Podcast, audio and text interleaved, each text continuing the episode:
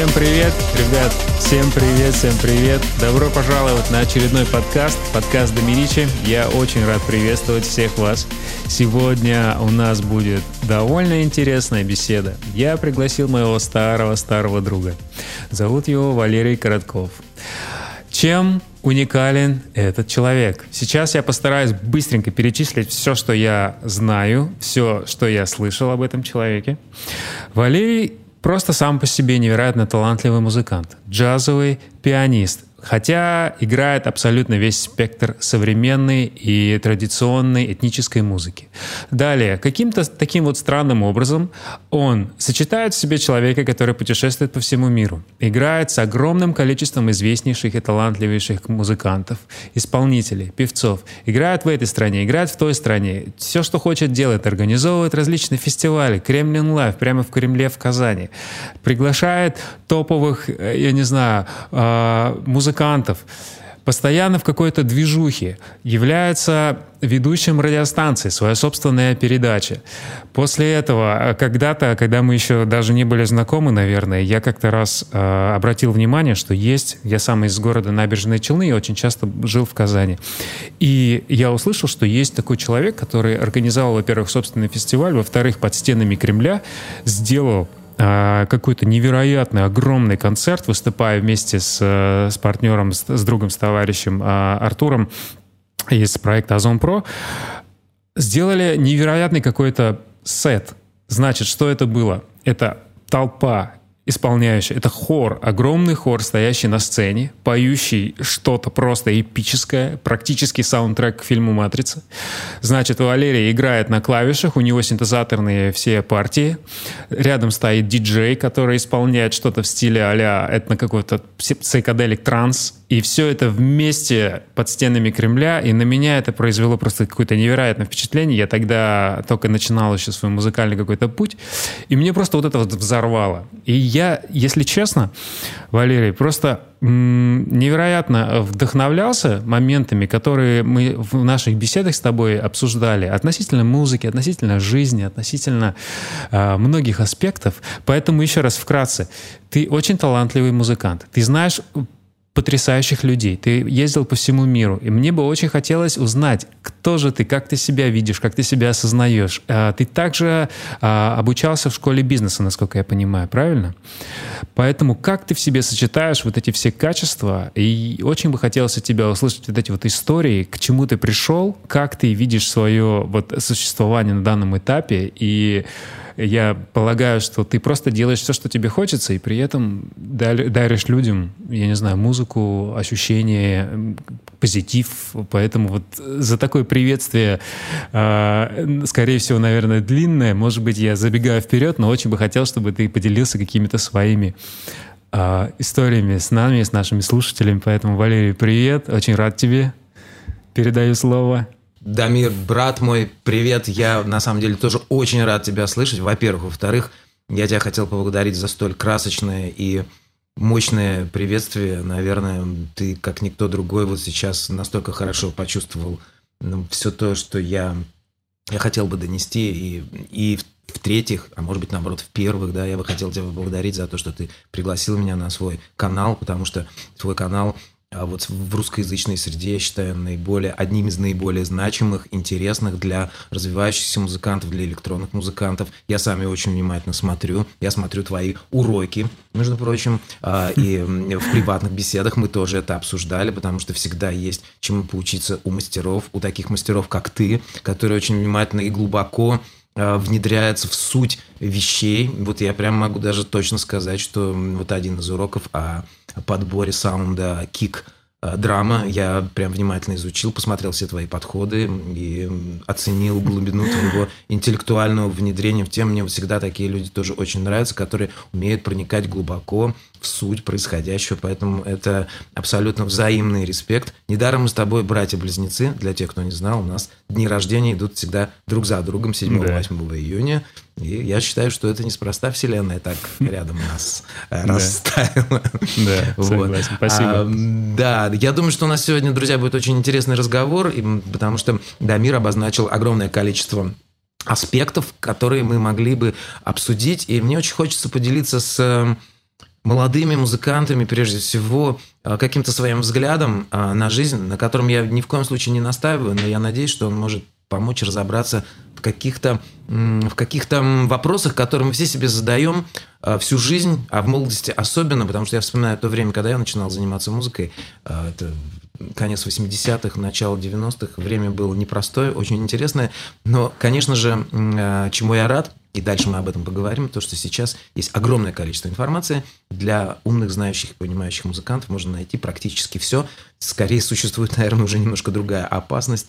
Э, Ее так много, что среди этой информации бывает да зачастую сложно найти именно ту информацию, которая вызовет некий такой духовный резонанс э, внутри тебя, mm-hmm. и она в данный момент именно нужна. Вот, и, наверное, мне кажется, Дамир, мы так, наверное, да, сегодня построим беседу, что мы будем на какие-то самые животрепещущие и актуальные вопросы, которые да. ты подготовил, да, отвечать. Ну вот мне кажется, что ты настолько круто меня представил, что я не знаю даже, если, если мне что-то еще сказать, ну, буквально, может быть, два слова. А, я начинал как джазовый музыкант, и я до сих пор являюсь а, музыкальным директором, продюсером старейшей из ныне действующих э, джазовых коллективов э, в Республике Татарстан. То есть это мой родной город, в котором я чаще всего обитаю. Это город Казань теперь. Хотя не менее часто я бываю в еще одном ставшем для меня родным городом, в городе Тель-Авив. Но об этом mm-hmm. чуточку позже. Вот. И, кстати, мы с Дамиром практически еще и земляки. То есть Татарстан, Парева. А, я родом-то я вообще из Нижнекамска, то есть мы практически с тобой вообще соседи. одной агломерации, да, да, да, да. Вот. Но и также я являюсь генеральным продюсером а, фестиваля Казань Live, который раньше назывался Kremlin Live, да, и он начинал свой путь внутри Казанского Кремля, и сейчас на данный момент это самый крупный open air на территории Республики Татарстан. А, в один из годов мы собрали порядка 45 тысяч человек в день mm-hmm. на нашем фестивале присутствовало. Конечно, это чуточку меньше, чем на выступлениях группы «Рамштайн», а, но тем не менее ну для Татарстана я считаю, что 45 тысяч это, – это крупное мероприятие, крупное open air.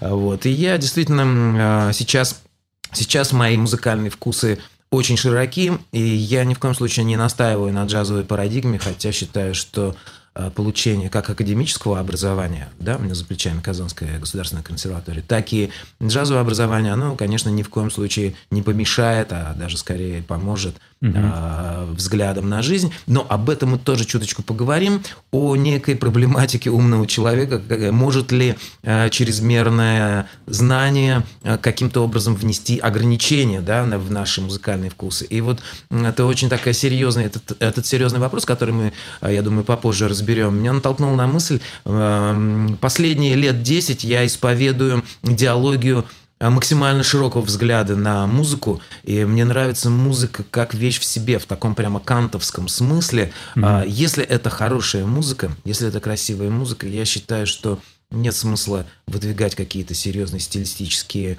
обособленности или, или обоснования для того, чтобы ограничивать себя. Да? То есть я, я человек широких взглядов, и mm-hmm. джазовая парадигма, кстати, мне в чем-то помогает, потому что джаз сам как явление 20 века оказал, а, я думаю, ты согласишься, да, Дамир, что он оказал, э, оказал свое влияние на все без исключения да. области современной музыки, кстати, и академической, и электронной, и этнической.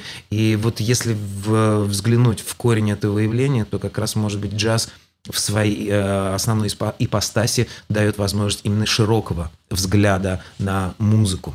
Вот так, наверное, бы я начал с, нашу э, с вами беседу, друзья. И ну, мы можем это сделать как бы такой даже неким таким, неким таким слоганом или э, внутренней сутью нашего сегодняшнего разговора, да, вот широта музыкальных взглядов и возможность, ну, понятно, что человеческое мышление, оно ограничено, но тем не менее мы хотим охватить объять необъятное иногда. Вот да, так, наверное. да. Угу. Спасибо за эти слова и это вступление с твоей стороны. Я абсолютно согласен э, с тем, что джаз в своей сути, наверное, ну, он в любом случае для меня как человека далекого от этого жанра, но любящего угу. живую музыку или музыку такую, которая представляет именно вот... Точнее, в моем понимании я не знаю ни терминологии, я не знаю, но я слышу музыку, и даже вот в тот момент, когда я впервые полностью проникся э, этим направлением, это был, да, к моему сожалению, довольно не так давно, где-то, наверное, первый раз я полетел в Нью-Йорк, это, может быть, одиннадцатый год, и мы посетили, mm. мы посетили, знаешь, такое какое-то заведение, где вот принято э, в Америке, э, что там, ну, какой-то небольшой бар, там, человек 20 mm-hmm. максимум, там, вместимость, да, знаешь, и какие-то mm-hmm. вот просто ребята начинают, раз, два, три, четыре, пам, там, там, там, и пошла какая-то mm-hmm. вот история, и просто на, на час, наверное, минут на 40 э, ты просто вот теряешь себя в этом во всем.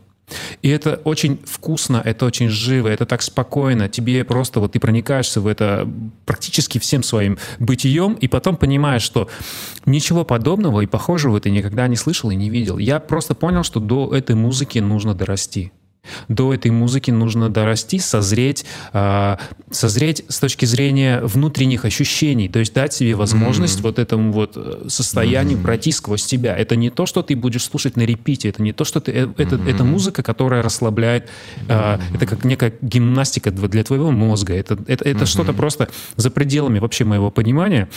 Mm-hmm. Исходя из этого, как э, ты в принципе, развивался. Вот ты понимал, что джаз тебе нравится, ты создал там в 94 году, стал участником коллектива а, Jive, и под, ру, под руководством, да, у вас был руководитель, который вокруг себя, я так полагаю, собрал. И вот э, с, с 92 или 94 может, поправишь Старый. меня, если, если ошибаюсь. Да.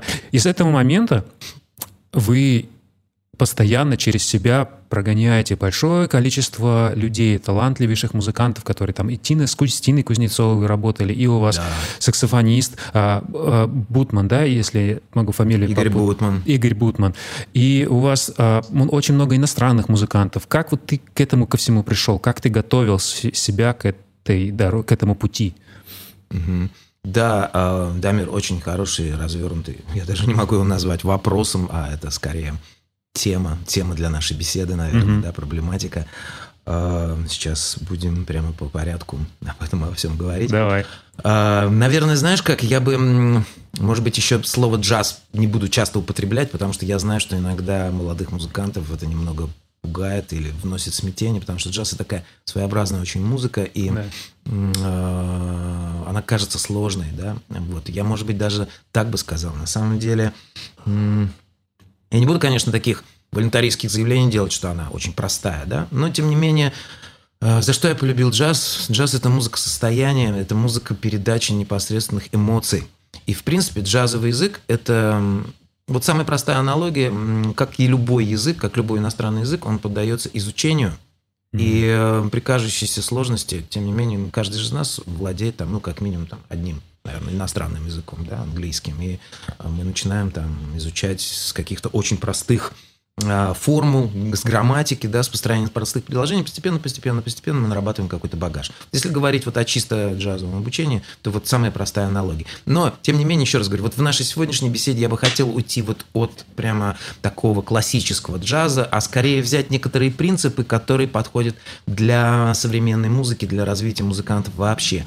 И вот а, Здесь бы, наверное, я выделил несколько моментов. Во-первых, я очень рекомендую всем э, научиться непосредственно, непосредственно выражать свои эмоции, но выражать свои эмоции с помощью заранее подготовленных, э, возможно, мыслей, выражений и фраз.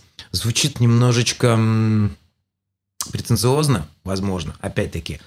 Поясню, что я имею в виду. Вот, эм, за каждым оратором всегда стоит какие-то подготовленные темы, и любая подготовленная импровизация – это всегда заметное явление. И очень многие молодые музыканты думают, что импровизация – это, ну, это действительно прям вот совсем непосредственное высказывание. Тем не менее, мы высказываемся с помощью каких-то фраз, предложений, которые у нас уже обусловлены. И mm-hmm. вот эти обусловленные фразы, предложения, грувы, паттерны – да, вот если мы чуть-чуть ближе к современной музыке пойдем, да, они складываются из нашего музыкального багажа. И поэтому чем больше разной музыки вы слушаете, чем больше вы подбираете для себя каких-то образцов, на которые вы бы хотели ориентироваться, тем больше вас музыкальный, ваш музыкальный багаж. Вообще, ну, вот мне кажется, что мы – это та музыка, которую мы слушаем. Да, вот я немножко mm-hmm. переначал, да, мы, mm-hmm. мы это та еда, которую мы да. употребляем, да, вот да. мы как музыканты, это та музыка, которую мы слушаем.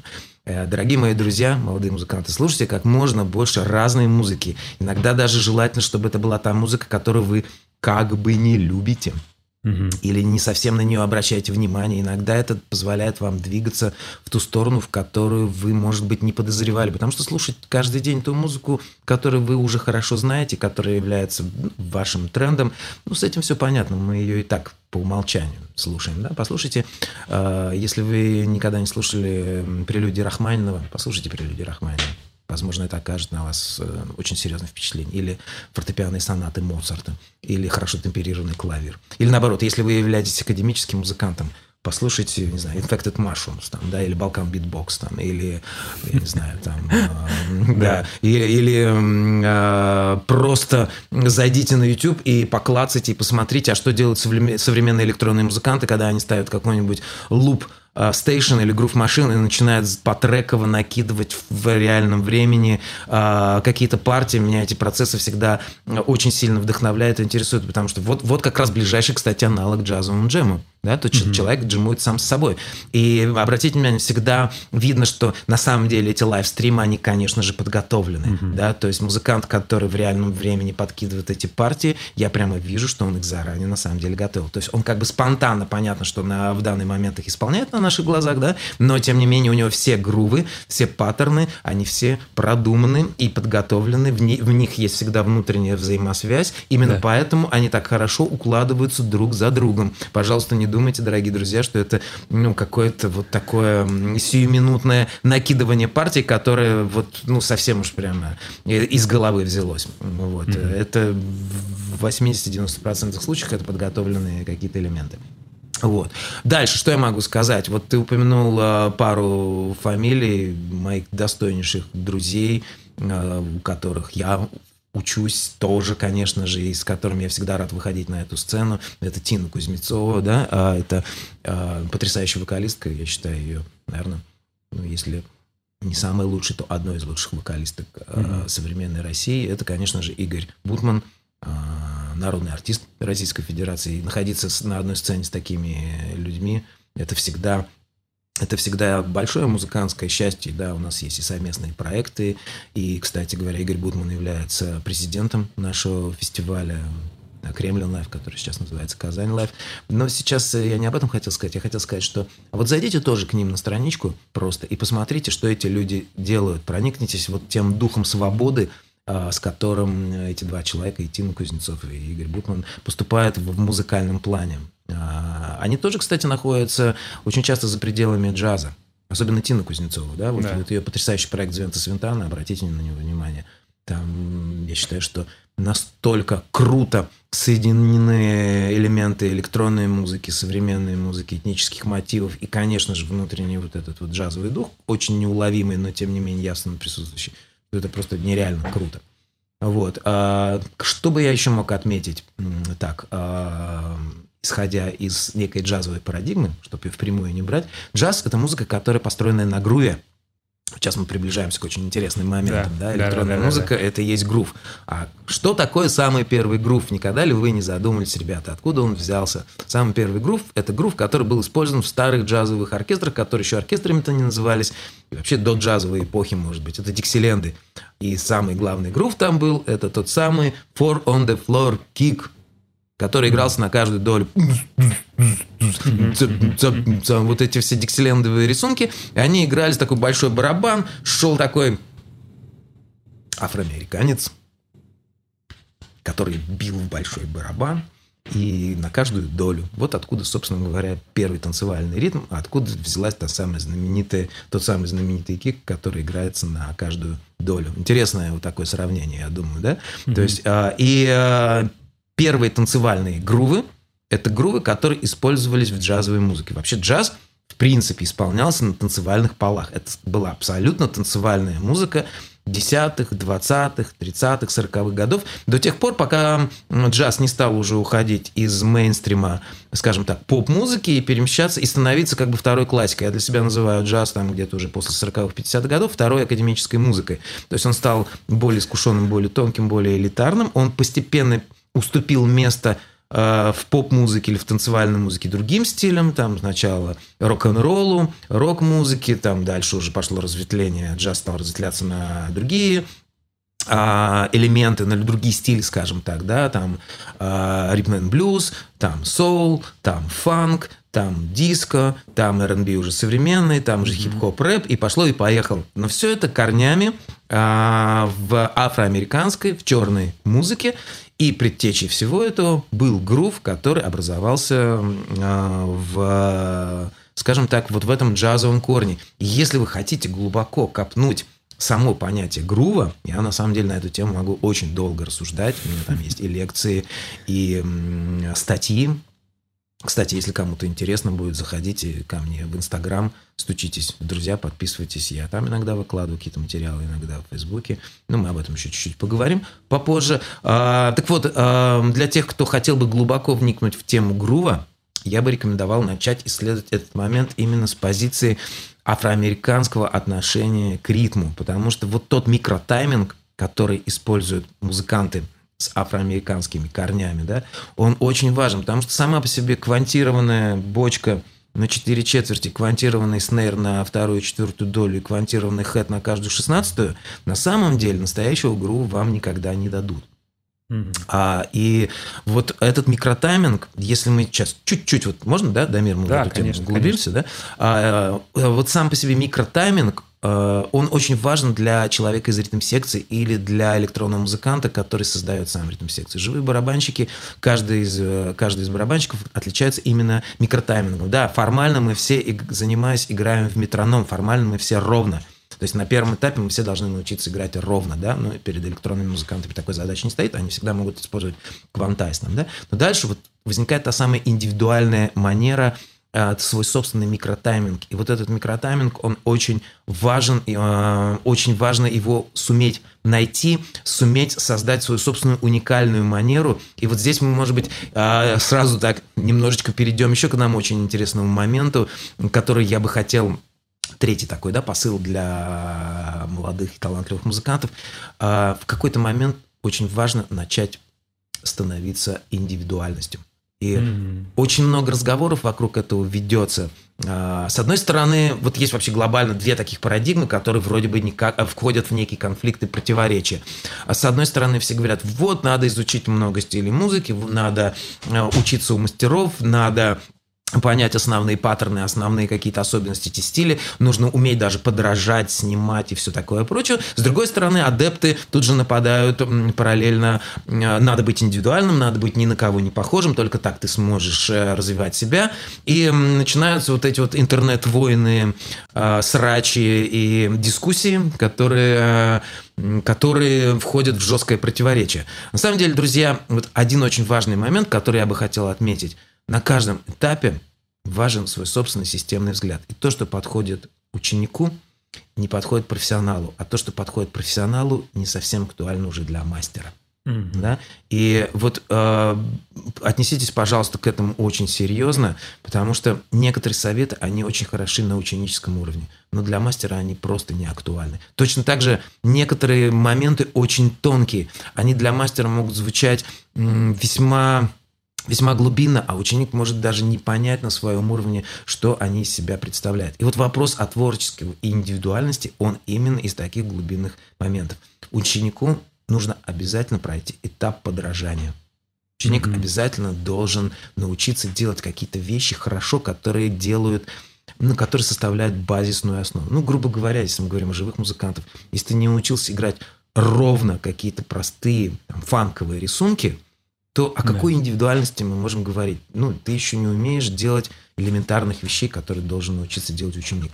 Но как бы э, говорить мастеру о том, чтобы он сыграл простой какой-то рисунок, и в чем тогда его мастерство, в чем тогда его индивидуальность, да? И вот на каждом этапе мы должны очень четко понимать, что вот есть советы для первого, этапа, есть советы для второго, есть советы для третьего. Вот, наверное, совет об обретении индивидуальности я бы отнес как минимум где-нибудь к третьему этапу, когда уже все очень хорошо с профессиональными навыками, и когда уже на самом первом этапе ну, какие-то базовые базовые моменты освоены. И сейчас мы можем говорить вообще в целом о развитии любого музыканта, неважно, электронный музыкант, live -музыкант, академический музыкант или какой-то любой другой.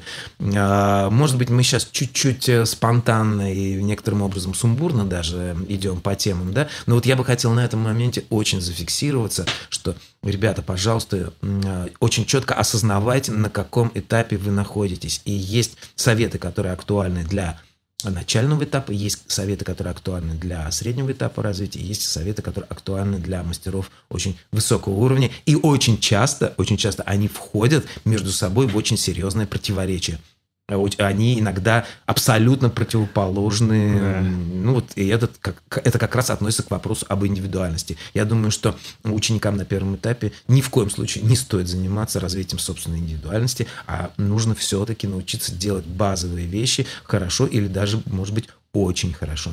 Угу. Ну вот как-то так. А, твоя, ну, и, Валера, ты меня всегда удивлял, зачастую прям поражал э, глубиной своего понимания предмета и способности вещать, э, как казалось бы, обычные а порой довольно сложные глубокие темы на таком вот очень простом языке. Мне кажется, что большинство ребят, которые даже вот я сейчас сижу, смотрю через призму своего восприятия того, как я занимаюсь музыкой и делаю какой-то свой продакшн, я абсолютно вижу и могу применить все, что ты сказал, к себе. Поэтому я с тобой согласен и действительно безумно благодарен еще раз, что ты принял э, мое приглашение. И э, я очень надеюсь, что ребята, кто нас посмотрит, э, задумаются о многом. Здесь э, в первую очередь у меня эта мысль пришла как раз после звонка моего друга. Он спросил меня, и после этого я тебе также этот вопрос продублировал, когда мы с тобой созванивались, и было бы здорово об этом поговорить. Немножко ты, конечно же, коснулся этого. А, он мне сказал, я сейчас примерно, ну, сам вопрос был краток, но а, суть такова, он занимается довольно продолжительное время написанием а, поп-музыки, электронной музыки, у него довольно неплохой успех, как бы, да, есть и качество отличное. Но здесь вот такая парадигма. Как раз-таки ты раз, разграничил начинающий студент, там, скажем, ученик, потом, да, там, потом уже более-менее мастер своего дела, профессионал и, так скажем, уже вот эталон, да, величайший какой-то музыкант. И вот каждый человек, он, по сути, развивается. Так вот этот вот мой друг, он понял, что та а, та его нынешняя ситуация, в которой он находится. То есть он знает прекрасно секвенсор, он знает прекрасно все, все, весь, все законы создания электронной танцевальной музыки, поп-музыки. И все его идеи ограничивались лишь в какой-то момент накручиванием звуков, накручиванием там синтезаторов. И потом он понял, что все, на этом он больше ничего не, он не, он не может ничего выразить более, потому что он зависит либо от пресетов, либо от звучания. Дальше он вдруг осознал, что музыка это не только звук, но это еще и э, но это еще и повествование, это еще и некое изобразительное искусство с помощью звука. То есть это мелодии, это гармонии, это полифония, это голосоведение, это те предметы, которые являются основой основ то, о чем 90% современных электронных музыкантов даже понятия не имеет. И вот он говорит, я решил а, начать заниматься инструментами. Я решил а, углубиться вот в эти вот моменты, потому что без этого я не могу дальше двигаться. И я прям подумал, что мне было бы очень интересно услышать твое мнение на эту тему, потому что ты наверняка совершенно с другого конца можешь посмотреть на это, на все. Как насколько он прав, и как бы ты мог, а, что бы ты мог посоветовать, прокомментировать вот эту вот интересную ситуацию? Угу.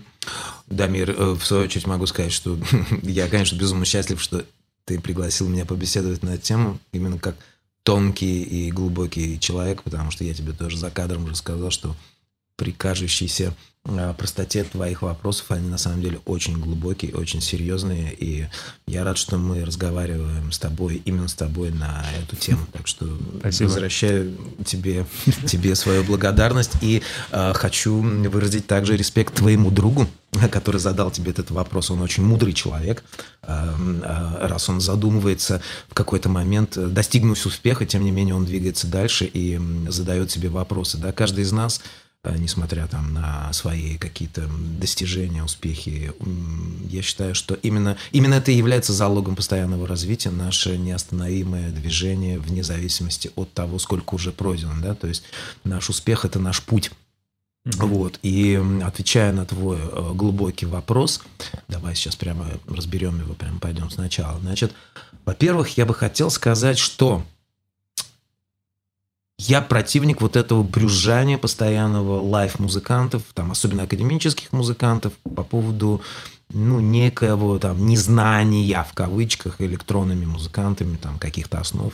Я как раз-таки очень рад, что существует такое явление, как электронная музыка, как современная музыка, и я очень рад доступности средств создания. Я считаю, что чем больше людей, в принципе, на планете Земля будет иметь возможность заниматься музыкой, это лучше для всего человечества, да, угу. потому что так или иначе люди приобщаются к прекрасному, и благодаря тому, что появилось а, огромное количество секвенсоров, электронных устройств, а, девайсов, а, все это становится все дешевле и дешевле, и в конце концов есть даже бесплатные аналоги, то есть человек может, я не знаю, там скачать какой-то на телефон себе до да, и э, установив его уже с помощью петель, э, накидать э, какой-то уже приблизительно неплохо звучащий, э, там, ну, может быть, не трек, но какую-то, может быть, рыбу-болванку, черновик эскиз, да, это очень здорово. Разве мы могли еще 20 лет назад об этом думать, что через 5 минут у тебя в телефоне звучит композиция, на основе которой ты можешь создавать вообще все, что угодно, да, то есть да. накидал биточек,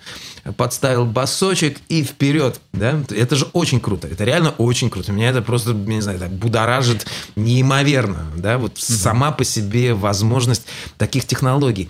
И то, что люди, не имеющие музыкального образования, двинулись в музыку, я считаю, что это прекрасно просто. Потому mm-hmm. что кто его знает, может быть, среди них есть какие-то таланты или люди, которые ну, не имели возможности до этого получить музыкальное образование. Но теперь у них возникла возможность приобщиться к музыке вот таким путем. Это же здорово. Ни в коем случае нельзя вот этим кликушеством заниматься, осуждать таких людей, увеличивать у них какие-то комплексы, которые наверняка у них и так есть по отношению к профессиональным музыкантам. Ой, я вот то не знаю, я вот этого не знаю. Ну, так а зато эти все э, академические музыканты там старого поколения или какие-нибудь еще, они вот тоже, ну, я же немножко позволю себе резкости такой, резкости, дадим такой резкости, немножечко хайпа такого, они вот немножечко старперством некоторые из них занимаются тоже, да, вот они застряли, ой, вот кроме там вот музыки 60-х, 70-х, не знаю, там 80-х годов больше ничего нету, вся сейчас музыка в кризисе, в современном находится, все ничего не интересно, все на лупах, не на петлях. Ребята, да выйдите, послушайте,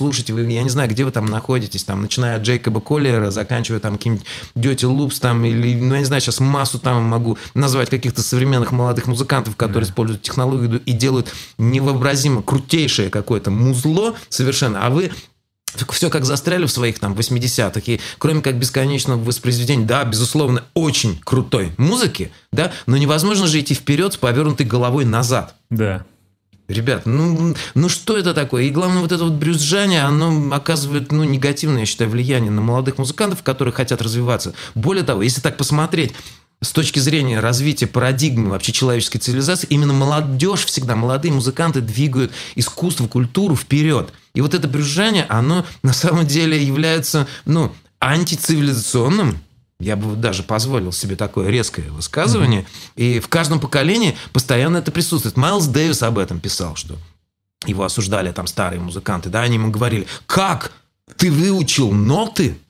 Ты черный музыкант, ты можешь потерять вот это ощущение нашего грува, ты ни в коем случае не должен играть по нотам, как ага. играют эти белые. Представляешь, ага. Дамир? Вот они ему ага. это, это реально говорили. Кстати, всем, кому интересно, почитайте обязательно его автобиографию. Там, у кого английский хороший, почитайте на английском, потому что там есть такие невообразимо крутые выражения, которые на русский очень сложно перевести.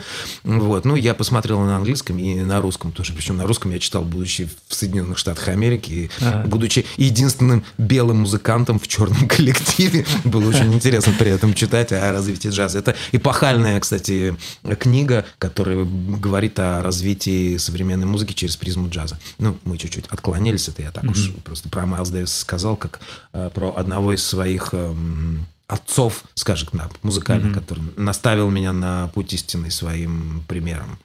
Так, еще два слова скажу, что, собственно, современный джаз – это и есть Майлз Дэвис, который за время своей музыкальной биографии создал там пять или шесть музыкальных подстилей внутри джаза и закончил созданием acid джаза. И перед самой своей смертью в 91 году э, записал, ну, хотя этот альбом был сведен уже после его смерти, э, альбом «Дубоп». Э, послушайте его, друзья. Если вы хотите что-то что посмотреть в плане acid джаза или каких-то таких стилей, вот этот альбом, с которого начался acid джаз. То есть человек просто перед смертью взял и создал новый стиль. Представляете? Представляете, как это круто? И до сих пор все паттерны, все хуки, все mm-hmm. элементы, которые встречаются в Эйси Джазе, они вот все в этом альбоме, который называется «Дубоп», который был посмертным фактически посланием Дэвиса всему э, человечеству. А вернемся к нашему вопросу, который задал твой очень мудрый друг.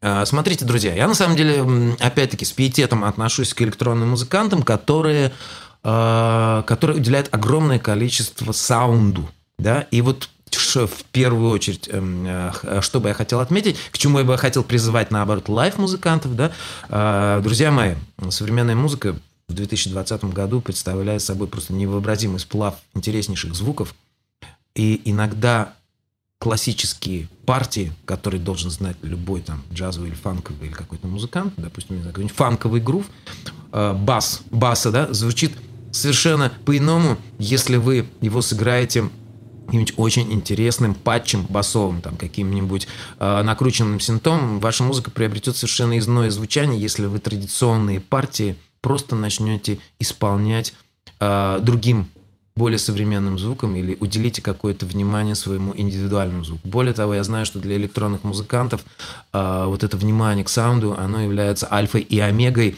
и вот твой друг неспроста именно об этом сказал. То есть об этом очень часто говорится на форумах, об этом э, музыкантов, да, об этом э, говорится очень много в дискуссиях, э, вот современный саунд. Ну и еще один из вопросов, который постоянно разбирается, это вот вопросы сведения и звучания. Mm-hmm. То есть так или иначе мы говорим о звуке.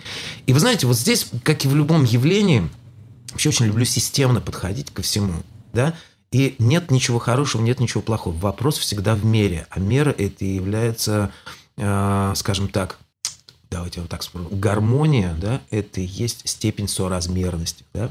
И вот когда люди начинают чересчур много уделять внимания одному, даже, казалось бы, и из важнейших аспектов, а именно саунду, но задвигать другие аспекты, вот здесь мы можем подойти к небольшому какому-то системному кризису. Да, безусловно, а, вопросы саунда, они в 21 веке одни из наиважнейших, но это не значит, что есть нет а, других неких корневых элементов, которыми надо, которым надо обязательно дать возможность изучения. И вот как раз если мы говорим, что для live -музыкантов вопросы саунда могут стать интересными первостепенными, потому что они, там, получив академическое или там джазовое образование, они владеют какими-то там вот теми вопросами голосоведения, полифонии и прочими, прочими, для них вот вопросы саунда, вот как раз я бы рекомендовал им очень серьезно туда внедриться и их изучить.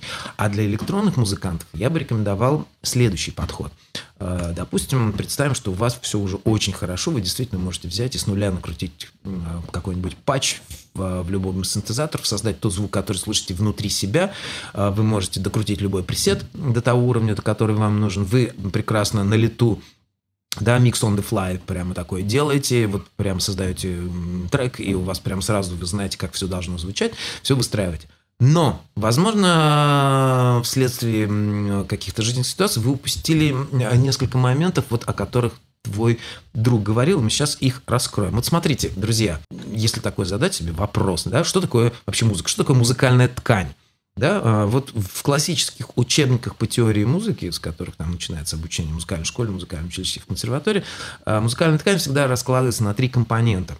Это мелодия, это гармония, и это ритмическая фактура, ну, то, что я называю грувом в афроамериканской все-таки традиции, да, и вот в современной музыке эти все три элемента, они так или иначе представлены, без них, наверное, нет смысла вообще о музыке говорить, да, и наиболее древний элемент – это грув, да, и о груве мы чуть раньше уже поговорили, можем чуть позже потом к этому вернуться, но я бы сейчас хотел сосредоточиться на двух э, следующих элементах – это мелодия и гармония. Вот в каких взаимоотношениях они находятся. Смотрите, с точки зрения человеческой психологии, если в музыке нет мелодии, то как бы и нет и музыки. То есть, с одной стороны, вроде бы здорово, что звучит грув, и мы под него танцуем, и заиграл грув, и у нас уже мы инстинктивно начинаем там двигать своими конечностями. Да? Но вот все-таки для большинства людей, скажем так, неискушенных слушателей, если нет мелодии, то вроде бы как и нет музыки. Угу. И вот это достаточно важный момент, которому следует уделять внимание. Попробуйте, друзья, а, просто проанализировать те мелодии, которые у вас звучат постоянно в вашем сознании. Mm-hmm. Вот, вот это английское выражение хук, оно мне очень нравится. То есть да, есть да. Неки, некоторые, некоторые, скажем так, некоторые технологии, которые позволяют делать вот эти мелодические отрезки хуками. А хуки нужны для того, чтобы засесть, застрять в вашем сознании и дальше э, вот этот трек, композиция, там, я не знаю, музыкальный фрагмент, в котором есть хук, он, конечно же, будет вызывать в вас желание его повторить, прослушать еще раз. Ну, то есть мы сейчас подходим вот прямо к самым таким основам да, сонграйтинга. Да, да, да. да, то есть попробуйте, друзья, сосредоточиться, первое, на том, чтобы научиться создавать хуки. Mm да, вот, а, то есть представьте, что да, вот действительно вы электронный музыкант, у вас все в порядке, вы уже умеете делать классные биты, они хрустящие такие, прям звучат, шарашат, прям все здорово.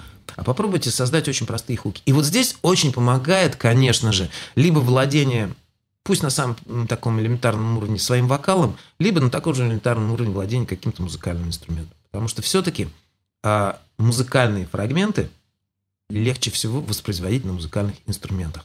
Mm. И я вам очень рекомендую, каждый же из нас э, в той или иной степени, называясь музыкантом, владеет э, музыкальным инструментом. Попробуйте начать в себе развивать именно вот эту музыкальную составляющую. Попробуйте а, вот на тот бит, который вы создали, начать создавать некие короткие музыкальные фразы, вот те самые хуки. А То есть Насколько... Прости, пожалуйста, немножко прерву mm-hmm. тебя, хотел просто mm-hmm. уточнить. То есть mm-hmm. это 8 или 16 тактов, которые друг за другом повторяются, и вот этот вот хук, вот эта вот мелодическая mm-hmm. фраза, она постоянно mm-hmm. вот идет сквозь да. весь трек, да. правильно? Да, допустим, да, вот это, это может быть одним из примеров, да. А вообще в моей практике я очень часто начинаю таким образом, я ставлю просто в луп какой-то бит, не всегда это даже тот самый бит, который там я создал, или, ну, скорее всего, это какой-то бит, который вот попался мне под руки, и он отражает мое какое-то состояние. Я начинаю накидывать а, мелодический хук, да, а, и если этот хук хорош, то всплывает вот та, та самая фраза «повтори, еще раз повтори». Хороший хук хочется повторить. Это, кстати, один из признаков хорошего хука. Если он обладает некой внутренней целостностью, если он гармоничен по своей природе, если он хорошо вкладывается в тот самый бит, мы его хотим повторить. Иногда эти хуки возникают путем импровизационного какого-то просто путем какого-то такого спонтанного музицирования. Иногда этот хук, который, ну вот я иногда просыпаюсь с хуком в голове. А, так вот, а, какая-то музыкальная фраза, и в зацикленном своем виде она начинает производить какое-то впечатление. Ну да, наверное, все мы прекрасно понимаем, да, что электронная музыка в принципе состоит из повторов, которые должны на подсознательном уровне внедряться внедрение и вовлечение. Виктор Олегович Пелевин тут нам еще в помощь может тоже mm-hmm. прийти со своими со своими знаменитыми э, концепциями. Тут и О Гилви даже, может быть, со своими рекламными вывертами э, подойти. А, так вот, а, если мы говорим о хуках, а, вот, собственно говоря, чтобы далеко не уходить, нам опять не расплываться мыслью по древу, хороший хук его хочется повторить. Как найти этот хук? Да, теперь мы дальше чуть-чуть пойдем. А, мы можем хук подстроить под какую-то красивую гармоническую последовательность. Да? А откуда взять эту гармоническую последовательность? Опять же, наверное, стоит чуть-чуть поизучать теорию музыки и гармонию и посмотреть. Вот знаете, у меня был такой период, когда я просто садился за фортепиано, и у меня была такая своя собственная теория. Я искал красивые аккорды. Угу. Вот об этом как бы так часто не говорится. Я это не встречал, кстати, нигде в учебниках почему-то. В одном из американских э, каких-то пособий колледжа Беркли я встретил. Ребята, а просто найдите свои красивые аккорды и научитесь их играть от любой ноты, да, ну вот это уже немножко технологии лайф-музыкантов. То есть если я нашел какое-то одно расположение, я его начинаю играть таким образом, чтобы оно у меня во всех там 12 тональностях э, мои пальцы научились э, брать это красивое расположение. Да. И дальше я начинаю составлять из вот этих красивых аккордов некую красивую последовательность. И здесь, кроме нашего вкуса, да, что такое собственно, наш вкус. Это мерило всей нашей э, музыки. Здесь ничего другого не может э, быть мерилом, да? Ну и еще один из моментов, который я мог бы порекомендовать, опять-таки, немножко поснимать вот поснимать это такой джазовый термин. Ну, я думаю, все понимают, да, что такое поснимать. Поснимать это значит посмотреть и Э, разложить для себя какие-то фирменные, хорошие, интересные э, прогрессии, которые используют, например, ваши любимые музыканты, или они используются в той стилистике, в которой вы творите. Либо наоборот, зайти в какую-то музыку, в которой вы обычно не находитесь, и посмотреть, а какие там используются интересные музыкальные прогрессии. Это к моему вот э, предыдущему совету слушать ту музыку, которую вы обычно не слушаете. Вот там огромное количество. Ну, помните, мы сегодня говорили, да, о классической музыке. Вот уже где кладезь различных а, гармонических прогрессий, да? да И смотрите, вот тот хук а, мелодический, о котором мы говорим, он может, например, связывать а, нашу прогрессию. Ну, вот стандартная какая-нибудь прогрессия из четырех аккордов – Попробуйте сочинить хук, который будет звучать одинаково красиво, перетекая как бы из одного аккорда в другой. То есть это некие там несколько нот. Обычно хуки, они ведь очень короткие, да? Это несколько нот там, 5-6. А далеко у тебя инструмент? Это сложно будет показать? Отлично. А вот я сейчас нажму пару аккордов. Слышали да. аккорды? Да-да-да. Ну, давайте возьмем какую-нибудь очень простую последовательность, которая очень часто используется э, в современной музыке. Да, это первая ступень, пятая ступень, шестая ступень и четвертая ступень, да?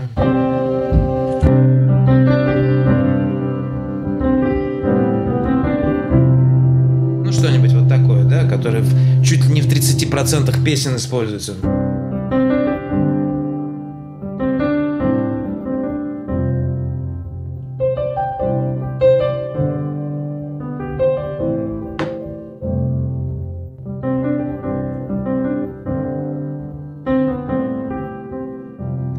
Допустим, у нас есть такая последовательность, да? А, теперь, а, поставив какой-то бит, ну, сейчас я бит не буду ставить, представим, что он у нас есть, да? Я начинаю создавать вот этот мелодический хук – и вот есть одна из таких технологий. Вот эти все четыре аккорда, э, внутри них есть некие ноты, находящиеся в диатонической зависимости друг от друга. То есть, если сказать простым языком, без теории музыки, это те ноты, которые подходят под любой из этих аккордов. Да, вот если совсем просто. Давайте вот мы на основе этих нот, которые подходят под, под все эти четыре аккорда, которые тоже достаточно простые, да, я еще раз говорю, на них там то ли 30, то ли 40 процентов всех поп-песен современных построено. Давайте мы попробуем поискать а, вот этот хук. И я тогда пару слов скажу о том, каким задачам этот хук должен отвечать. Да, это вот э, в одной из своих статей я это все описывал. Во-первых, нам этот хук захотелось бы повторять. Да? То есть да. он должен быть обязательно обладать свойством повторяемости. Да? Второй момент, значит, э, он должен быть очень простым для восприятия, потому что мы же занимаемся поп-музыкой, электронной музыкой, да, то есть это должны быть какие-то очень простые, понятные фразы, да, мы не будем сейчас создавать там инвенции Баха или уходить в какую-то очень сложную полифонию. Угу. Третий момент, э, этот хук э, нам нам бы очень, мне бы очень хотелось, чтобы он был бы ритмизированным и грувовым, потому что mm-hmm. мы создаем, да, опять-таки, да. мы творим в области современной музыки, электронной музыки, dance, EDM, неважно, да, там он должен быть обязательно грувовым, да. У хука, у хорошего еще есть несколько принципов для тех, кто прямо этим заинтересуется. Ребята, стучитесь в личку, дружите со мной, и мы можем на эту тему пообщаться, просто чтобы сейчас вот в рамках этого курса не растекаться. Я сейчас прямо на ваших глазах попробую накидать какой-нибудь э, вот хук на эти аккорды.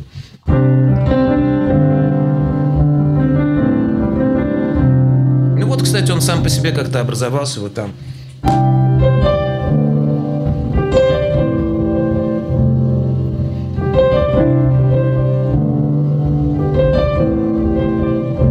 Там соль до ре до, соль до ре до я играю, да? Ну, понятно, то, что вот я в правой руке поиграл, это что-то вроде какого-то повторяющегося хука, который, кстати, не обязательно должен быть прям в основной мелодии, но если вот этот хук будет висеть даже в аккомпанементе, да, mm-hmm. это будет очень хорошо. И мы сейчас э, переходим еще к одному интересному моменту. Потом еще немножко хуков мы можем посочинять на, на эту последовательность. Мы далеко не отходим.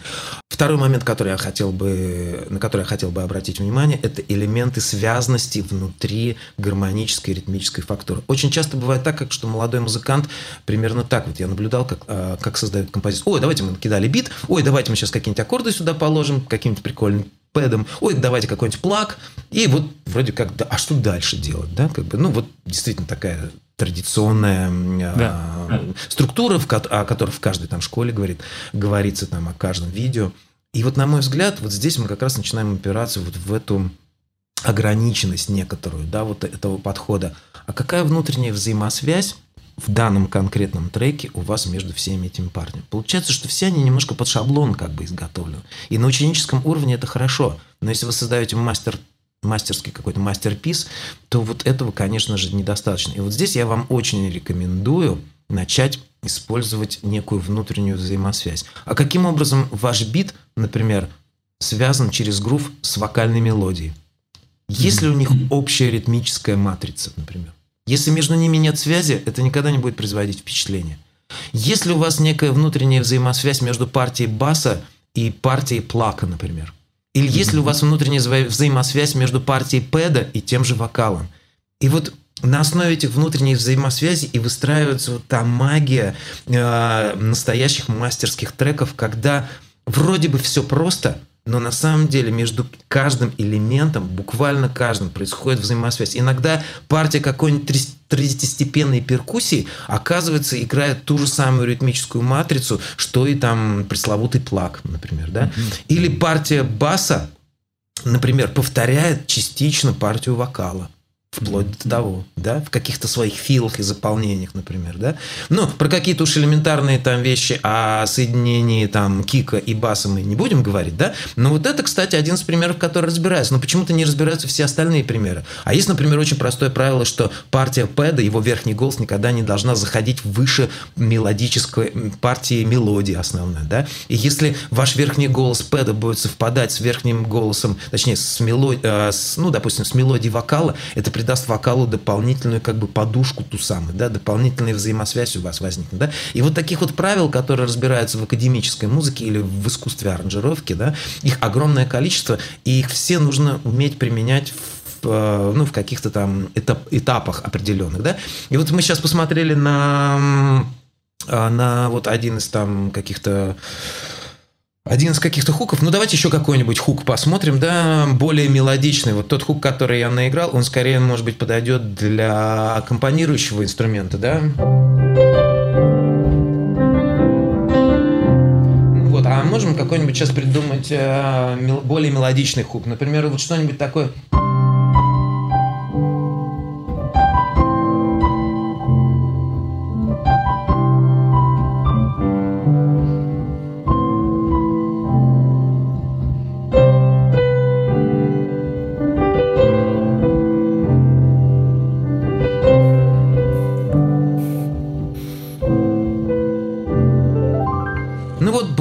какой-то хук в голову пришел там на трех mm-hmm. нотах, да, там до, си, соль. Вот эти ноты, они подходят под... И вот дайте эту мелодию вокалистке, чтобы она спела прям красивым высоким голосом там. Да, и это могут быть там, не знаю, там give me love, там, не знаю, там три слова каких-то вообще. Вот у вас готовый уже трек, да. Вот. Плюс вы еще начинаете связывать внутри вот этих вот гармонических последовательностей, вы начинаете вот эти микро а, или, может быть, даже макро связи находить, да, какие-то. Например, теперь вот под этот вокал вы можете подложить, например, какой-нибудь а, дублирующий инструмент, который может, например, на октаву ниже повторить эту мелодию или ответить этой мелодии. Да? Вот в классической музыке это называется противосложением или контрапунктом. Да? Ну, то есть здесь мы уже, конечно, переходим до мира немножко к таким а, частным индивидуальным моментам, которые лучше, может быть, разобрать будет уже в индивидуальных каких-то уроках. Да. Но вот общее направление, еще раз, вот если мы начнем, а, с, отмотаем теперь к началу к твоему вопросу, да, то я бы хотел, чтобы вы, дорогие друзья, уделили огромное количество внимания теперь вот этим аспектам мелодико-гармонических взаимодействий. То есть вот у нас есть мелодия, да, и вот у нас есть гармония, и вот мы так немножко по верхам пробежались, да. Если это мелодия, научитесь, друзья, создавать хуки, да? Причем эти хуки могут быть разбросаны, они могут быть в основной мелодии, и они могут быть э, в инструментах, которые составляют фактуру, да. И научитесь внутри вот этой гармонического вот этого массива, чтобы у вас не было просто там, вот, не знаю, нажали вы аккорд. Ну, там, ну, вот просто какие-то аккорды. Это же неинтересно, да. Научитесь внутри этих аккордов находить некую взаимосвязь, то есть научитесь э, делать отсылки в каждой партии, каждая партия вашей фактуры должна быть обязательно связана с какой-то другой партией. Они должны, как бы, знаете, это какая, как бы так, как бы некий такой гипертекст, когда каждая ссылка приводит на что-то еще. На самом деле это прямо вот целая вселенная может открыться, как внутри восьми тактов создать вот эту систему гиперссылок, когда каждая из партий связана, ну там, я не знаю, как минимум еще с двумя через, либо через, э, у нас же есть, опять-таки, да, вот этих три пласта. Либо мы через грув можем связаться, либо мы можем связаться через гармонию, либо через мелодию. И представляете, э, еще раз говорю, вот, например, бас еще раз возьмем, да, с одной стороны, бас, конечно же, увязан с гармонией, да, с другой стороны, его ритмическая матрица при этом увязана, например, с мелодией. Представляете? То есть уже внутри одного инструмента у нас есть как бы вза э, взаимосвязь. Плаг у нас играет, например, с одной стороны или какой-то синт там. Он понятно, что он играет в гармонии, но с другой стороны, например, его мелодический вот там верхний голос совпадает с, го с голосом мелодии. Да? Mm-hmm. Вот. И вот путем вот этих внутренних взаимосвязей мы начинаем как бы создавать такой рой такой как бы сеть в каком-то смысле, да, которую мы накидываем на нашего слушателя и окутываем его. Да? Вот этим. И у нас, и люди на подсознательном уровне начинают чувствовать, что это не просто какой-то шаблон, который вот мы накидали, и вот как вот во всех этих вот, для, еще раз повторюсь, для учеников все эти видео, они прекрасны. Да? Но там не раскрывается вот этот вот уже профессиональный момент. Это мы еще до мастерских моментов не дошли. Это элемент, я вам рассказываю сейчас, второго уровня, скажем так. Да? Вот эти внутренние взаимосвязи. И вот в академической музыке все эти моменты, они, конечно же, разбираются. И, скажем так, классический композитор там, эпохи там, классицизма или романтизма, там, начиная от Баха и дальше. Да? В учебниках, конечно, огромное количество вот этих моментов прописано. И более того, могу сказать, даже в академической музыке эти вопросы еще не до конца разбираются. А вот, скажем так, современный современные аранжировщики, которые пишут для там джазовых коллективов. Вот в джазе очень много этих моментов разбивается. В американской школе аранжировщиков эти моменты очень хорошо разбираются. Там, не знаю, там курс аранжировщика в Беркли там, ну, там два года занимает, да, там еженедельных там занятий, да, и вот эти все моменты, они разбираются. Конечно, Дамир, мы сейчас немножко так по верхам пробежались, и, может быть, это вызовет некое ощущение какой-то сумбурности даже у наших слушателей. Вот я бы этого очень, конечно, не хотел, поэтому еще раз вернемся к каким-то простым таким моментам. Вот совсем простые моменты заключаются в том, ребят, научитесь создавать мелодические хуки, которые э, хорошо звучат в повторе, которые производят очень хорошее впечатление. Вам от них должно быть прямо хорошо. А если вам от них будет хорошо, значит, обязательно будет слушателям хорошо. Да? Да. И научитесь прослеживать, отслеживать, научитесь создавать вот эти внутренние взаимосвязи внутри музыкальной ткани. Посмотрите, как это делают мастера. Вы найдете огромное количество там пасхальных яиц, скажем так, а, таких очень приятные сюрпризы вас там будут ожидать. Ну, а, что сказать, за последние вот, не знаю, вот эту вот часть твоего вещания, я могу сказать, что это очень ценнейшая информация для не только для начинающих, но и для тех, кто уже давно, дав, давненько уже продолжает писать музыку, потому что нам очень часто необходимо необходимо какая-то, какой-то толчок или что-то, знаешь, такое вот, типа, взбодриться, да, конечно, пересмотреть, она... да, да, пересмотреть свой подход к написанию музыки. Mm-hmm. И в первую очередь я хотел спросить, если ребятам а, необходима будет твоя помощь или какой-то твой совет, могут они тебе писать личку? Конечно, с удовольствием. Если ты не будешь против, мы можем там дать ссылки, например, на мой Инстаграм. Обязательно а, да, все укажу. И, э, допустим, да, пускай ребята я... подписываются. И я с удовольствием отвечу на любые вообще вопросы. И еще раз говорю, вот мне сейчас очень хочется помочь э, молодым музыкантам передать часть своих знаний, своих каких-то. Более того, у меня здесь даже некая внутренняя потребность в этом. Я чувствую, что ну, вот знания, они не должны застаиваться, их нужно обязательно передавать, э, отдавать, делиться ими. Еще раз говорю, я сам, когда начинал вот в конце 80-х заниматься музыкой, я ощущал просто жуткий голод – и недостаток этих знаний. И я помню, как было тяжело и сложно это все найти. И обязательно надо делиться всем. И я сам постоянно учусь. В том числе, да. еще раз повторюсь, не сочтите это, друзья, за рекламу. Я сам смотрю уроки Дамира и как раз уделяю огромное количество времени теперь как live -музыкант а, именно саунду. И этому я учусь у электронных музыкантов в своих проектах. Я все больше и больше употребляю именно такой подход, и я даже им вот поделился. Иногда э, стандартно звучащие партии, которые я как пианист играю, вот, ну, понятно, что вот я их на рояле играю, ну, вот они иногда просто сыграны другим звуком, каким-то интересным звуком, который э, либо я сам накрутил, либо я нашел какой-то подходящий пресет и его докрутил, они производят совершенно другое впечатление, уходим, мы немножко уходим вот от этой кондовости, вот от этой предсказуемости. Э, вот этот же джазовый красивый аккорд, да, вот из моей теории красивых аккордов, он совершенно по-другому звучит, если он звучит, например, просто даже иногда модулируемым будучи, например. Вот. Да, да.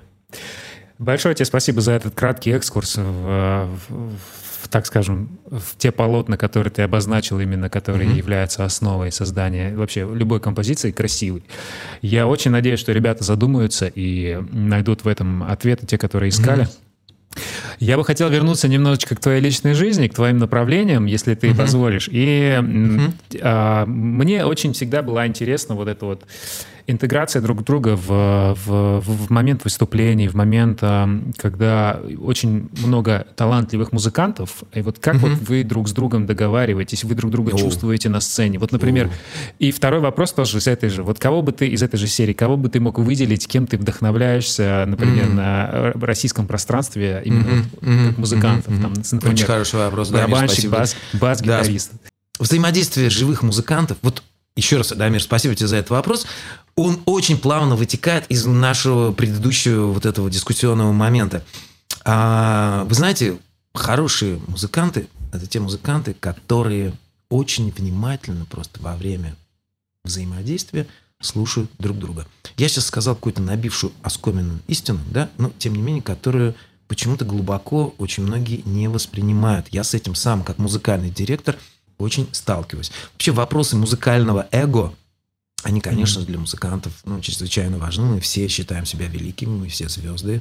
И мы все, мы все считаем, что наше музыкальное мнение, оно чрезвычайно важно. Да, да, и да. вот в этом кроется, с одной стороны, залог нашего развития, а с другой стороны, некая опасность. Представляете, собирается пять эго, и начинается джазовый джем. Да? Ну, я, я уж немножко вот о своем там поговорю, да, как бы на каких-то понятных примерах. На самом деле это может быть электронный джем там, да, или джем с участием электронных музыкантов.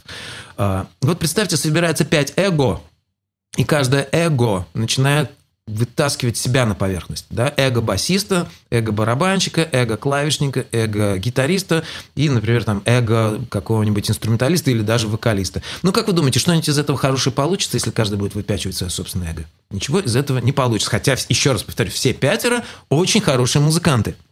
Но у них не будет вот той самой склеенности, слепленности, взаимодействия а то, о чем мы говорили в предыдущем вопросе, да, вот не будет вот этих вот микросвязей внутри музыкальной ткани. Угу. И в тот момент, когда я лично вот это понял, я в своей группе и в тех джемах, которыми я руковожу, а так получилось, что а, будучи в Тель-Авиве, я бываю, наверное, на самом интересном джеме, а, и ну, у меня есть там такая немножко условно негласная роль музыкального директора да, этого джема. Я стал доносить вот такую идеологию, которую спешу с вами поделиться. Смотрите, друзья, Вроде бы, казалось бы, я сейчас буду говорить очевидные вещи, но я бы хотел, чтобы вы над ними поразмыслили именно глубоко из своего сердца и из своего музыкального интеллекта. Да? Вот мы говорим, вот там, я не знаю, там басист должен слушать барабанщика. Да? Ну, это очевидная элементарная вещь. А что она в реальности означает? А в реальности она означает то, что, допустим, у нас барабанщик начал играть какой-то грув. Вот мы сели там, да, и у нас пошел какой-то грув, да. Допустим,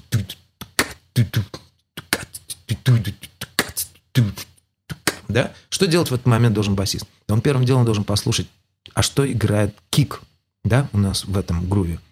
И у него в голове, как у опытного басиста, должно быть несколько паттернов, которые подходят вот под этот 16 битс, который там я в темпе где-то между 70 и 80 BPM сейчас пропел, да.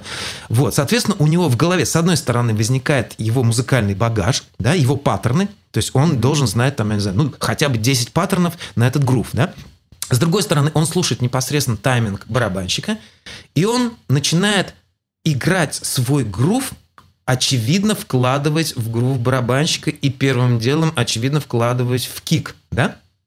И у них уже возникает какая-то первичная связка, да? То есть, с одной стороны, басист э, играет какой-то фирменный клевый паттерн, который уже однозначно, ну, веками, ну, не веками, десятилетиями проверен, да, то есть он точно входит как бы, в стилистическое понятие, да.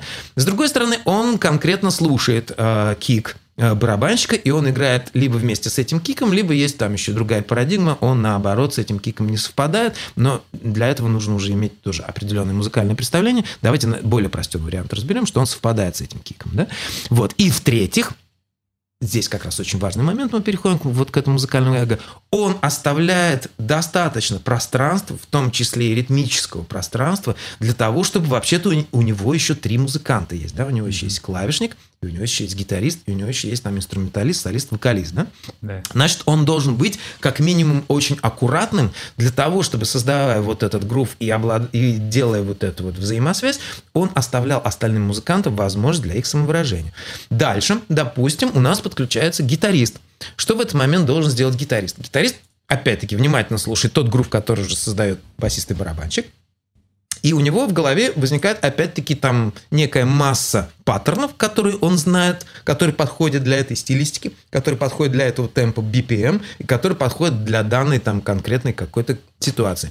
Он слушает также э, прогрессию которую начинает играть басист, если она заранее была не определена, и он начинает играть свой паттерн. А какая задача гитариста? У гитариста, с одной стороны, есть ритмическая задача, то есть он должен подкрасить вот этот возникающий грув. С другой стороны, это, э, это гармонический инструмент, он, должен, он может уже начинать обозначать гармонию. Да?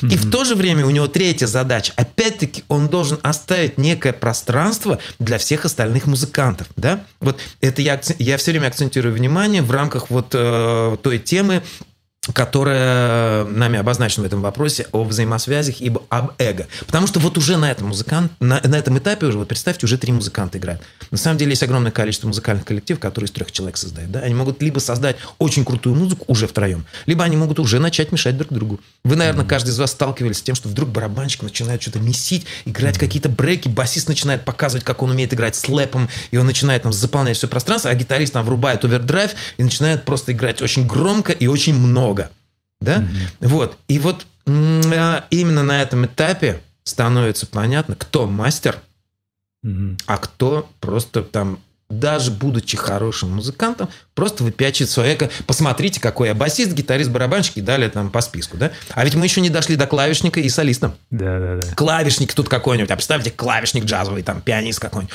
О, я сейчас вам покажу самые крутые, страшные аккорды с альтерациями, надстройками, плюс 5, минус 9, 11, 13, но на аккорд я вам сейчас буду играть, и еще очень много, наверное, на каждую долю я все это буду менять, да еще в синкопах, да?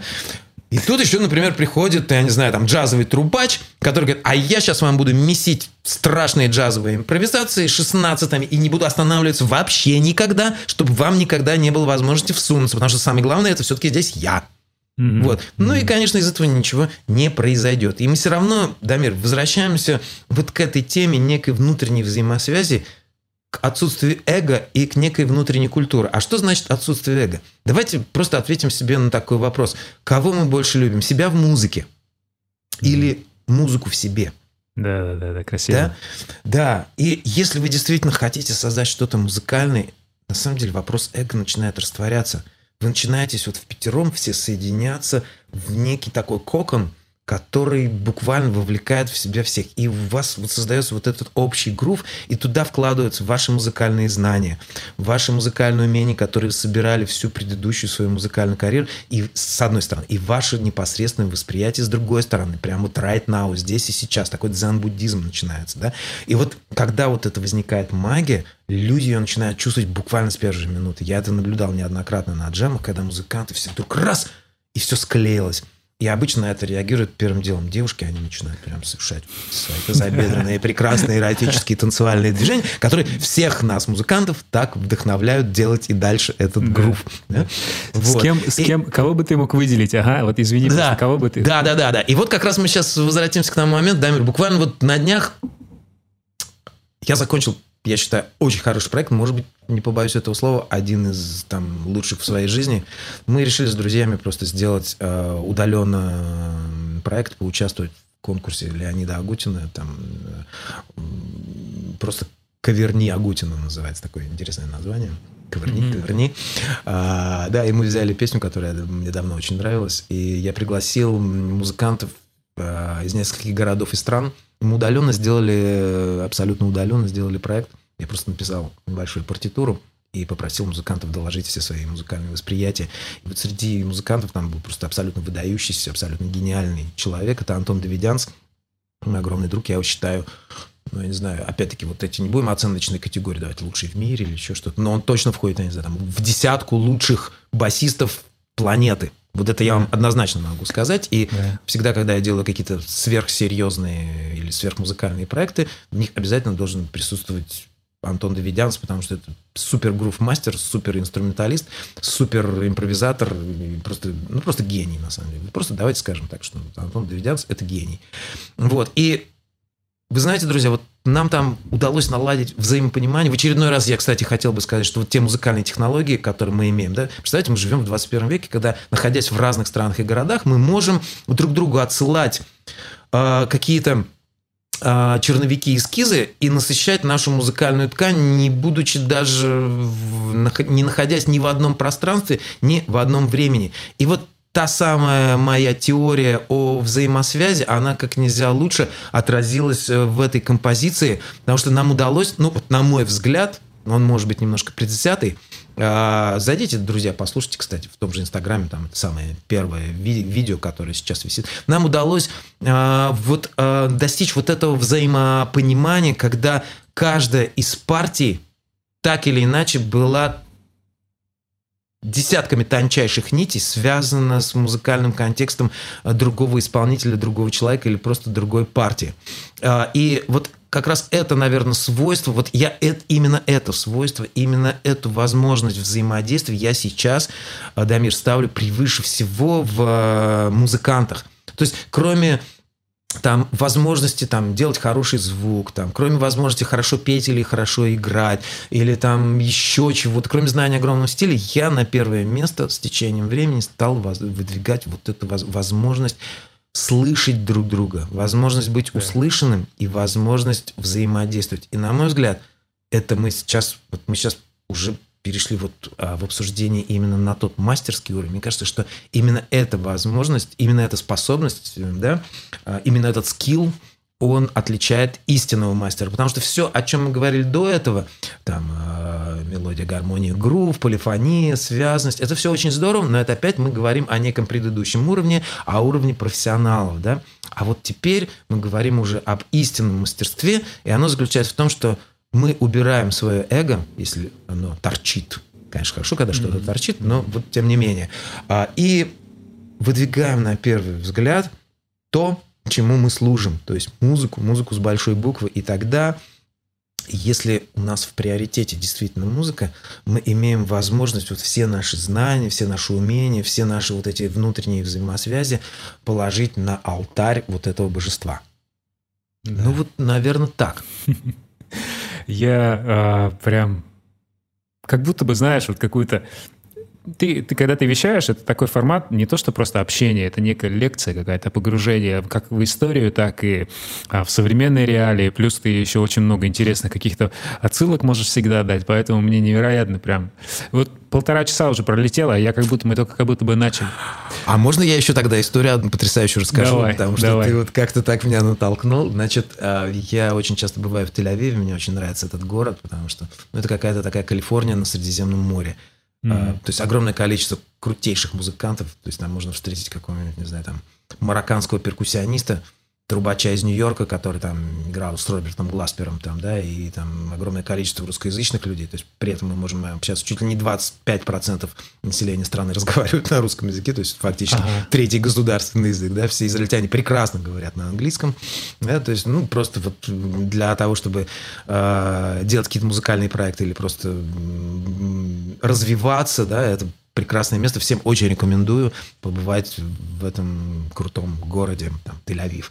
Mm-hmm. Так вот, меня как-то пригласили на один из джемов. У меня есть там друг, э, марокканский еврей, и он очень классно играет на саксофоне. Один из лучших саксофонистов Израиля, Якоб. Э, и, значит, он мне как-то говорит, Валерий, тебе надо посетить очень классный джем в Тель-Авиве, на котором ты еще не был, но не пугайся, не удивляйся, он происходит в синагоге. Ага. Я говорю, что прям в синагоге? Он говорит, прямо в синагоге, но никто тебя за руку не будет там тащить, вовлекать в религию и все такое mm-hmm, прочее. Mm-hmm. Не пугайся. Я говорю, ты нас не напугаешь, братан. Мы из а Челнов, из Нижнекамска. У нас а все в порядке с понятиями. Все, короче, значит, у меня там есть тоже друг, кстати, твой земляк из набережных Челнов, Борис, Боря. Я говорю, Боря, поехали на джем. Он будет в синагоге. Он говорит, очень круто, поехали. Значит, мы приезжаем, заходим в синагогу. Во-первых, был знак нам. В Тель-Авиве невозможно припарковаться, приходится по два часа просто ездить там, искать какую-то маленькую дырочку. Все ездят на очень маленьких машинках. Ну, все как в Европе. И только мы приезжаем, значит, на этот джем, и прямо перед синагогой, ребята, свободная парковка. Я расценил это как знак. Это, конечно же, был знак. Мы припарковались, заходим на первый этаж, там, значит, такие красивые очень стеклянные витражи с разноцветными стеклами, поднимаемся на третий этаж. И там мы слышим чудесные звуки фанка, такого просто мозговыносящего. Заходим, так такое, значит, немножко с, полу, с полукруглым сводом такое помещение. И там к нам навстречу идут вот эти вот религиозные хасиды, прям вот с пейсами, прям вот в сертаках, и улыбаются, говорят, ребята, проходите, вот все для вас, напитки здесь, все, все, что хотите. Мы такие прям ошарашены. На сцене смотрю, прямо играет фанковый коллектив такой, джем прям играет. Прямо ребята плотно месяц, там грув, все очень клево. И, значит, все клево. Я чувствую, что, ну да, уже слышно по первым аккордам, что джем крутой, сейчас будем месить, играть, прям грув. И вдруг, значит, доходит, ну, как это на джеме бывает, там же все соло играют по очереди, вдруг, значит, доходит а, очередь до басиста, и тут вдруг я удивляю, удивленно обращаю внимание, что а басист хасид, прям высокий парень такой, прям вот в шляпе с пейсами, ну, вот классический прямо хасид, вот как мы любим. И, ребята, он начинает месить на бас-гитаре такое соло просто играет. А он очень высокий, у него большие руки, и он эту бас-гитару вертит просто чуть ли не вот вокруг там своей оси. Ага. И он начинает играть там с лэпом просто там чуть ли не 32-ми. Ну, то есть, ну, просто настолько круто, я просто в шоке. Ну, я не знаю, вот только что мы говорили про Антона Давидянца. Ну вот, ну вот еще вот один из басистов, который смело в десятку лучших басистов мира может войти. То есть уж сколько я переиграл там за свой век там с крутыми музыкантами, но это просто... И у меня прямо так немножко челюсть немножко начинает отпадать. Ага. Вот.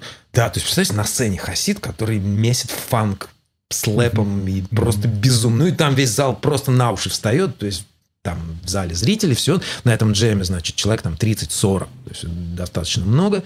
Вот, я, значит, подхожу к нему после этого знакомлюсь, он говорит, давай вместе играть, все, мы дружимся, мы тоже вместе играем, все очень клево, все очень здорово, дело идет, значит, к концу джема, ну, вдруг без 10-11, как выясняется, руководитель этого джема, тот самый, а, тот самый, значит, а, басист, его зовут Ишай Мордыхай при этом, он, значит, говорит, ребята, ну, давайте, значит, мы заканчиваем, я бы хотел сказать пару слов. И, ребят, начинается не менее чем проповедь. Ну, я ага. так для себя обозначил. Ага. Он, как руководитель джема, он в конце джема, оказывается, всегда говорит несколько напутственных слов. Ага. А так как я ивритом не владею, а он еще говорит на высоком иврите, то есть на языке, на котором Библия, собственно говоря, написана, да? И мне Боря, мой друг из набережных Челнов, переводит.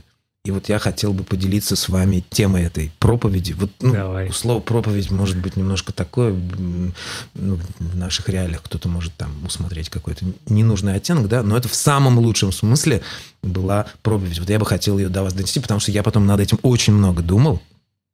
И у него очень позитивный посыл, он очень хороший, добрый человек, вот этот вот Ишай, мы потому что с ним очень подружились.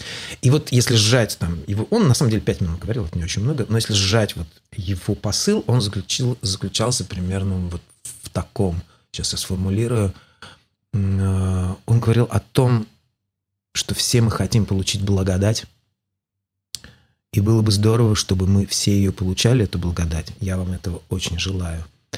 И Бог создал этот мир, и вокруг нас огромное количество вещей, предметов, событий.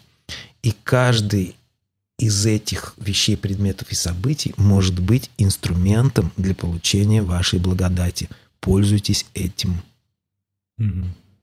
Вот. И я просто вышел оттуда, когда закончился. То есть у меня было, ну, как бы такое эмоциональное легкое потрясение. То есть, с одной стороны, я встретил музыканта, который там, ну, не каждый день встречаешь, да, с другой стороны, вот такое послание. Дорогие друзья, вокруг нас огромное количество инструментов. Вот все, что мы вокруг видим, это все инструменты для получения благодати. А уж музыка-то один из самых главнейших инструментов для получения благодати. Вот я бы хотел, чтобы эта благодать, ну, пользуясь такой ролью передатчика, она всегда была с вами, друзья, и вот чтобы она прям шла у вас от всего сердца, и ее можно передавать и дальше, и можно в различных видах и конфигурациях. Mm-hmm. Благо, еще раз повторюсь, вокруг нас огромное количество вот этих инструментов, которые мы можем использовать. Да? И мы, кстати, сегодня об этом говорили, собственно говоря, вот эти вот музыкальные партии, вот эти элементы, вот эти хуки, грувы.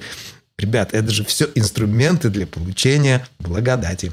Да. Так и есть. Вот, давайте, давайте, пусть благодать прибудет вместе с нами. Я, если честно, даже понятия не имел, что у нас с тобой получится. Это даже не беседа, это какие-то какое-то, я даже не скажу, что жонглирование, наверное, с моей стороны, я больше просто впитывал все, что ты вещаешь, и я невероятно еще раз благодарен за все, что, чем ты поделился. Ребят, э, ценнейшая, ценнейшая беседа, Обязательно пишите, Валерия, обязательно э, спрашивайте, интересуйтесь, потому что нет ничего ценнее, чем получить знания напрямую от э, человека, который действительно владеет э, ремеслом, и может с такой легкостью вещать. Поэтому у меня прям внутреннее такое наполнение от этой беседы. И я, я знаю, что мы с тобой даже не коснулись и половины вопросов, но да, тем не менее да. ты э, совершенно потрясающим образом смог восполнить это красочными историями, каким-то внутренним пониманием сути. Поэтому мне кажется, это э, не менее ценно. Ребята, всем большое спасибо. Валера, тебе огромное спасибо. Большое Я хотел уважение. бы в ответ обязательно... А, понимаешь, в чем дело? Вот, Дамир, ты говоришь, вот спасибо. На самом деле, спасибо тебе, потому что ты явился, во-первых, триггером э, в каком-то смысле, да, даже вот слово триггер, может быть. Нет, ты явился посланником, ты явился прям вот таким посланником, а, который обозначил эту тему. Если бы не было тебя, то вот этого разговора бы в принципе не состоялся. Поэтому инициатива, энергетический посыл, он исходил абсолютно от тебя, от твоего канала, очень очень доброго, очень обучающего, очень просвещающего. И как раз-таки в первую очередь тебя надо благодарить за то, что ты создал вот эту вселенную, которую я скромно как-то вот немножечко... Э, будем стараться, буду стараться. Надеюсь, что по максимуму ребята проникнутся нашей с тобой беседой. И Отлично. Отлично. Мы сделаем чью-то жизнь более счастливой. Отлично. Отлично. Ребят, до новых встреч. Обязательно, пожалуйста, делитесь своими впечатлениями, своим внутренним каким-то пониманием, своими инсайтами, что интересного вы узнали из этой беседы. Прямо давайте общаться, делитесь с другими. Это очень сильно поможет в продвижении этого молодого подкаста, который я только буквально начал пару месяцев назад. И я считаю, что эта информация очень ценна, и ей очень мало кто делится. Поэтому давайте вместе сделаем хорошее дело. Всем до новых встреч. Всем Удачи спасибо. И всем, благодати. Всем пока.